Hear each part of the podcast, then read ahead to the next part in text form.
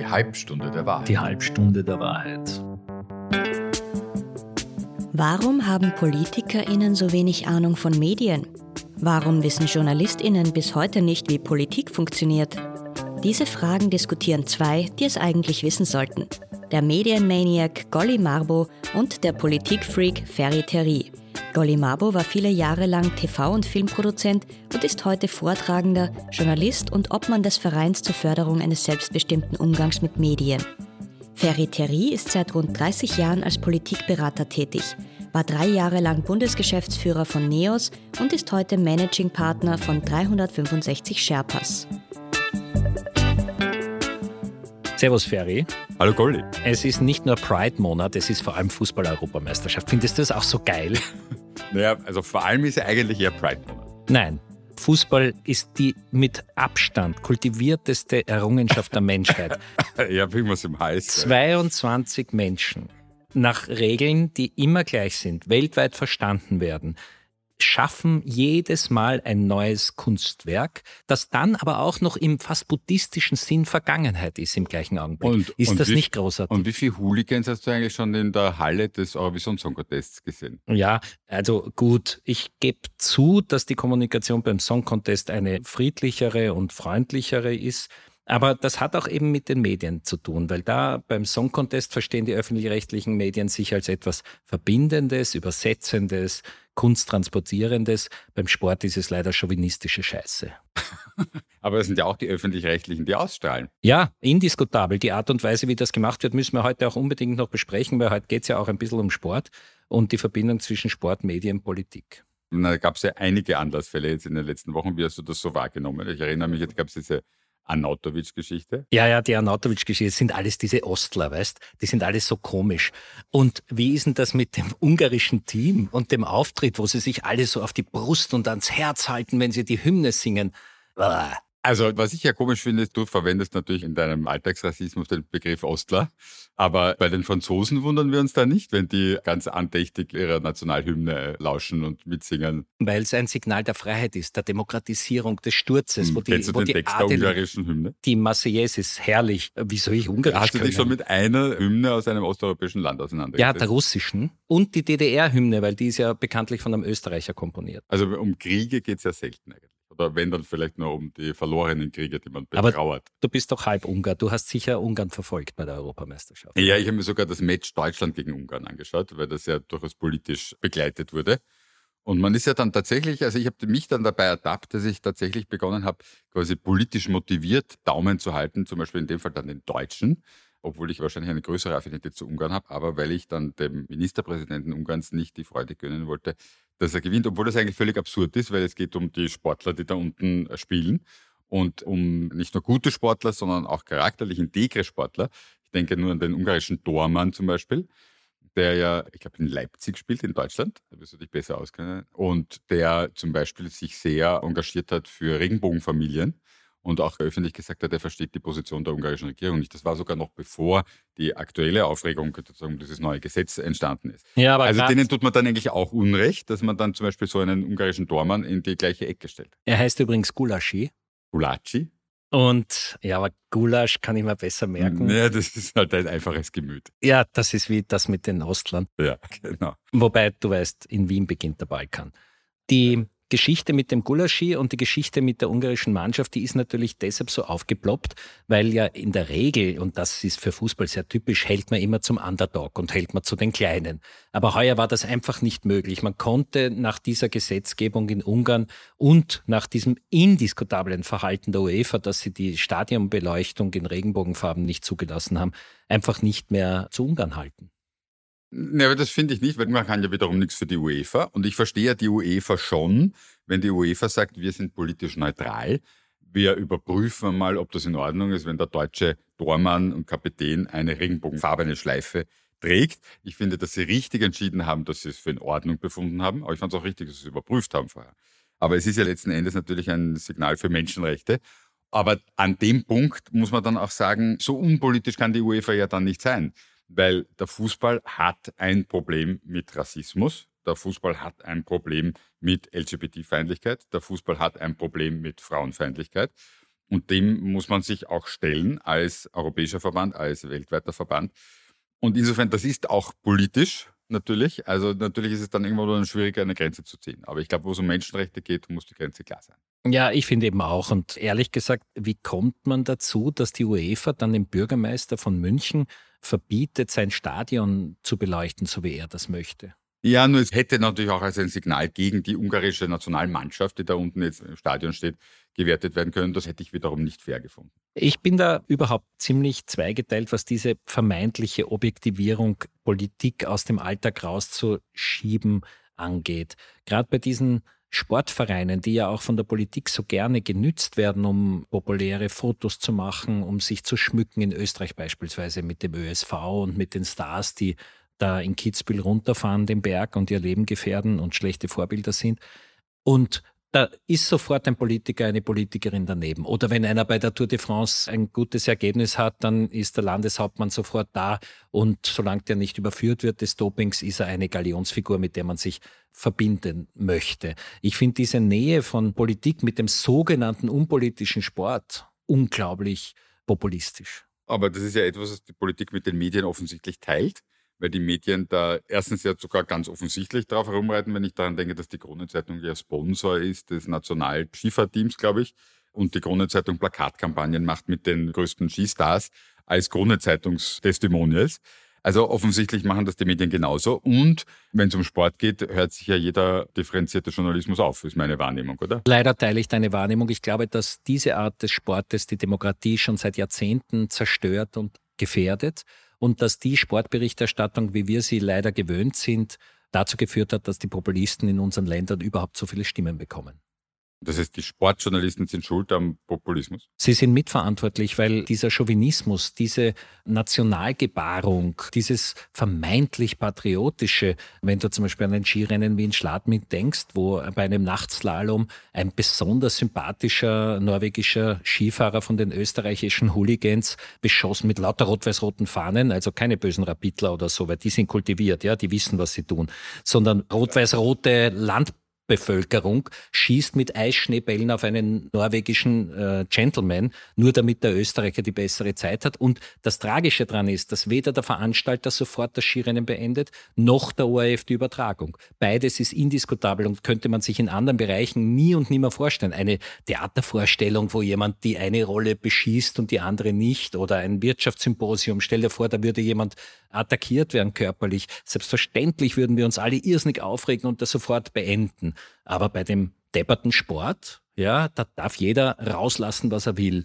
Das ist so eine Ungezogenheit, die nur darauf fußt, dass ja die Österreicher 1945 keine eigene Identität hatten und wir den Toni Seiler gebraucht haben, damit wir nach den Cortina Goldmedaillen wieder an uns glauben. Aber das ist ja nicht nur ein Österreich-Spezifikum, sondern das können wir ja eigentlich in allen Ländern erleben, oder? Ja, weil das trifft sich ja auch noch mit dem Kapitalismus und dem kommerzialisierten Sport. Ich kann mich gar nicht genug aufregen drüber. Es ist so widerlich. Und die Politik und die Medien sind quasi kraftlos und geben sich geschlagen mit diesem blödsinnig dummen Argument, als ob Sportübertragungen der Gesundheit der Menschen dienen würden. Das ist eine der größten Heucheleien, die ich mir überhaupt sagen habe lassen müssen. Formel 1 Rennen, was ist da bitte irgendwie für die Gesundheit der Menschen interessant? Und in Anbetracht dessen, was die Leute konsumieren vor dem Fernseher, also sie sich das anschauen, glaube ich, hat das auch nicht viel mit Gesundheit zu tun. Aber an dich als Politiker, warum müssen die Politikerinnen und Politiker, wie jetzt gerade in Österreich wieder passiert, dann auch noch die Chefs von Sportverbänden werden. Aber das ist doch meine, Alltagskorruption. Aber wo werden die Politiker dann noch Chefs von den Na, jetzt gerade beim ÖSV, ein ÖVP-Politiker, ein Nationalrat. Gut, der hat dann sein Mandat niedergelegt, muss man fairerweise sagen. Ja, aber er hat ja seine alten Kontakte und er wird selbstverständlich, er kommt nicht als, er ist nicht Skifahrer. Nein, seine Tochter ist immerhin Skifahrerin. immerhin. Gut, aber wir stellen fest, also Medien und Politik wieder einmal im gleichen Boot und im gleichen Ausmaß mitschuldig. Die Medien natürlich ein bisschen mehr als die Politik. Aber woran liegt's? Und was können wir dagegen tun?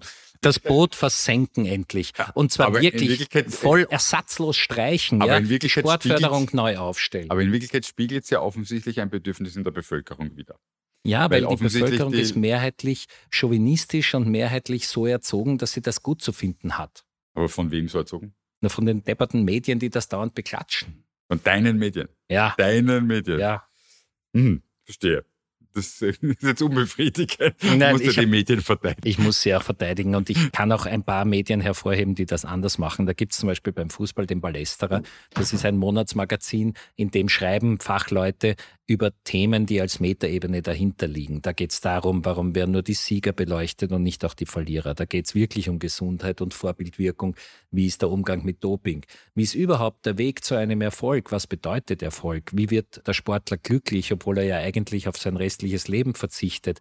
Wie sind die Länder zueinander aufgestellt, wenn sie einmal nicht miteinander in Pseudokämpfen Nationalteams aufeinander hetzen? Also das heißt, der Sport böte eine unglaublich tolle Reflexionsebene, um unsere Gesellschaft zu beleuchten, wenn man es nur machen wollen würde. So wie das im Augenblick passiert, wird halt immer nur verdoppelt, was es schon gibt. Aber hat es wirklich was mit dem Sport zu tun oder ist der Sport eigentlich nicht nur der Anlass, sozusagen die Plattform? Weil in Wirklichkeit, wenn ich mir anschaue, also da gab es ja in der Bildzeitung, glaube ich, irgendwann einmal die Geschichte beim Österreich-Deutschland-Match, glaube ich, bei der EM 2008, wo die Bildzeitung geschrieben hat, 30 Gründe, warum Ösis oft auch Dösis sind.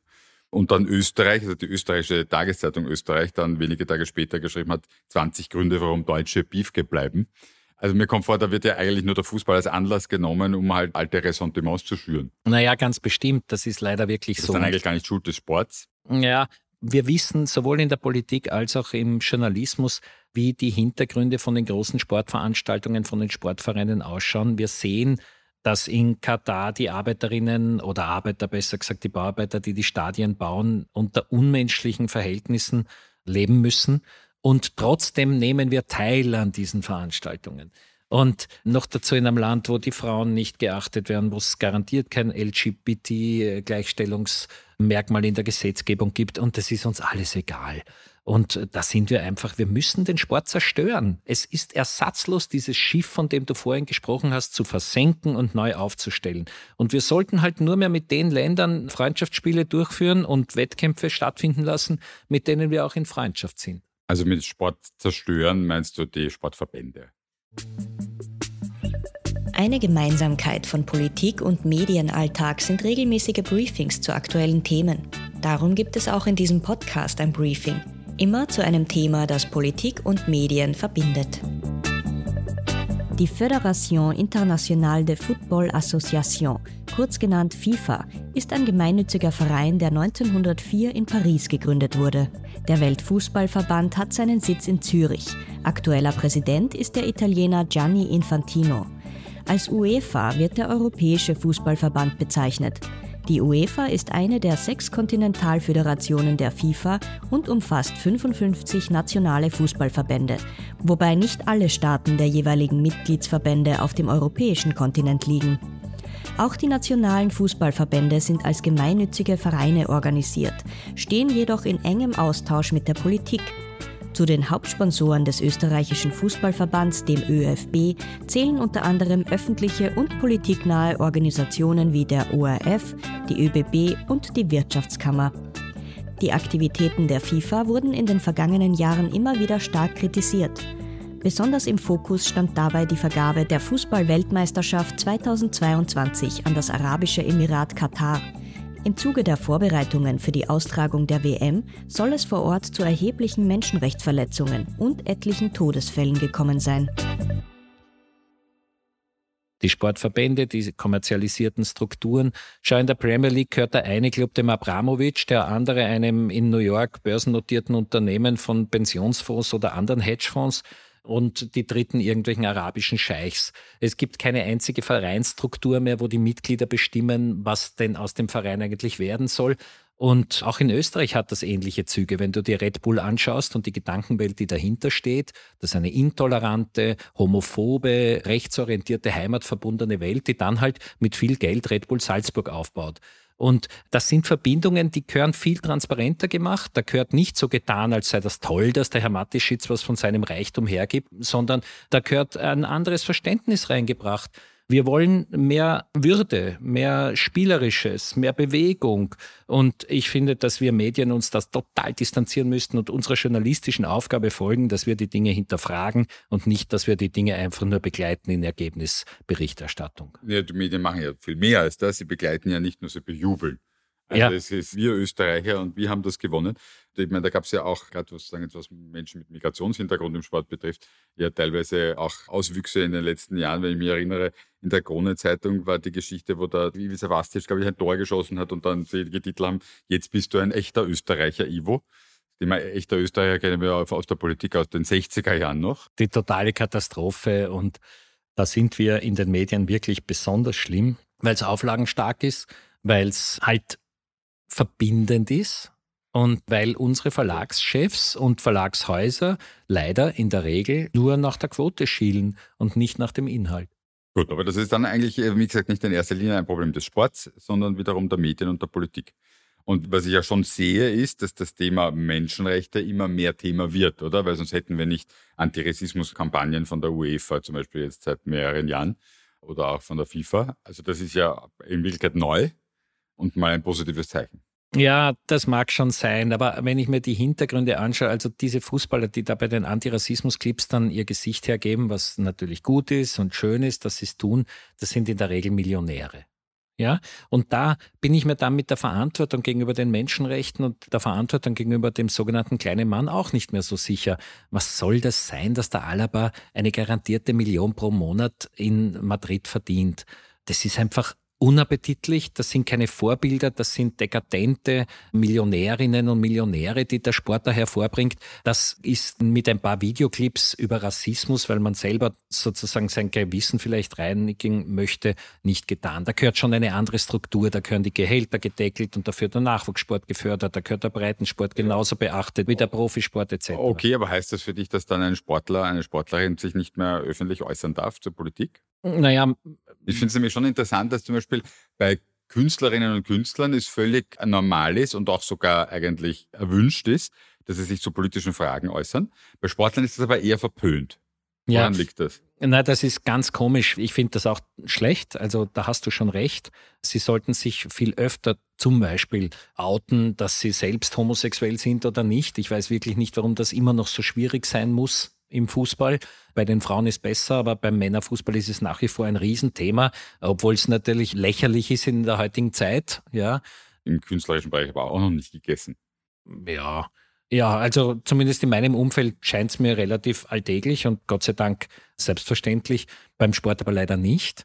Und da schließt sich aber wieder der Kreis. Ich finde, dass zum Beispiel eine Förderung an einen Fußballverein nur dann fließen darf, wenn es auf der Tribüne beim Spiel keine homophoben Sprüche gibt. Und ich finde, dass ein Match von Rapid unterbrochen werden muss. Und du weißt, wie leidenschaftlich ich diesen Club mag. Aber wenn dort schwuler FAK gebrüllt wird von der Tribüne, muss Rapid das Match beenden. Und wir müssen endlich diese Courage bringen. Es nützt mir nichts, dass davor und danach unter einem Pfeifkonzert oder irgendwelchen Gesängen dann nette Videos laufen. Das ist Heuchelei und Alibi. Die Handlung möchte ich sehen und die Taten. Aber das ist dann die Aufgabe auch der Medien und der Politik, auch hier klare Maßstäbe zu setzen, weil die Politik hat es in der Hand, wie Sportförderungen zum Beispiel ausgeschüttet werden. Die Medien hat es in der Hand, wie berichtet wird. Wir sind uns leider schon wieder einig, was mich ja immer ein bisschen irritiert, weil du hast wirklich keine Ahnung vom Sport. also wenn, dann habe ich keine Ahnung vom Fußball. Na, du hast eine Ahnung vom Minigolf, wie wir wissen. Zum Beispiel, das ist aber ein gut gehütetes Geheimnis. Aber wir sind uns einig, okay. Aber ich glaube schon, also ich sehe sozusagen in Wirklichkeit noch mehr Bedarf, was zu tun und akuteren Handlungsbedarf, vermutlich bei den Medien und bei der Politik. Ja, wobei zum Beispiel bei der Sportförderung, die gerade ausgeschüttet wird, da hielte ich es für eine Idee, eine Überlegung, dass die Republik sagt, wir geben jetzt nicht nur Sportlern aus dem Topf der Sportförderung Geld, sondern wir veranstalten Lehrgänge, Weiterbildungskurse, für Sportjournalistinnen und Sportjournalisten. Wie stellen wir uns in einer liberalen Demokratie, in einem europäischen Gemeinschaftsverband, wie die EU es ist, unseren Sportalltag eigentlich vor? Wie wollen wir uns begegnen? Ja, und was ist auch Profisport eigentlich? Ja, wie können wir die Berufstätigkeit Sportler so verankern, dass es keine Ausreißer der Gesellschaft sind und keine Aliens, die irgendwie dann abgehoben daher schwirren. Also es heißt, dass beispielsweise sämtliche Fußballer der ersten Bundesliga in Deutschland ein Vielfaches der Bundeskanzlerin verdienen. Ich finde das unappetitlich. Ich finde das nur geschissen. Aber, ja? aber jetzt auch um Und das nicht Neid, was ich nee, da versuche, so, sondern aber ich möchte ein gesellschaftliches Klima herstellen. Du wirst zum Alien, wenn du dann in der ersten Bundesliga spielst. Aber umgekehrt haben diese Leute ja auch dann durch ihre Bekanntheit und durch die vielen Fans, die sie haben und die vielen Follower, die sie auf sozialen Medien haben, ja auch eine enorme Wirkung. Und wenn sich dann ein Spieler der deutschen äh, Fußballnationalmannschaft zum Beispiel äußert im Sinn von ähm, für LGBT-Rechte, dann hat das eine enorme Wirkung, mehr Wirkung, als wenn das halt ein No-Name macht. Es muss viel öfter passieren, aber bisher war es eher so, dass sich die Spieler der deutschen Fußballnationalmannschaft mit dem Herrn Erdogan haben fotografieren lassen. Zumindest einer? Nein, es waren mehrere, aber der andere hat sich davon distanziert inzwischen und darf auch wieder spielen. Aber da sieht man halt auch, dass das natürlich schwer zu trennen ist. Wenn man sagt, eigentlich wollen wir, dass sich Sportlerinnen und Sportler auch politisch äußern, der hat das gemacht, hat uns aber auch nicht gefallen weil er nicht verstanden hat, was eine freie Gesellschaft bedeutet. Weil er nicht das, das Richtige gesagt hat. Es gibt Dinge, die sind nicht zu diskutieren. Und ich finde, dieses Selbstbewusstsein müssen wir viel stärker wieder vor uns hertragen.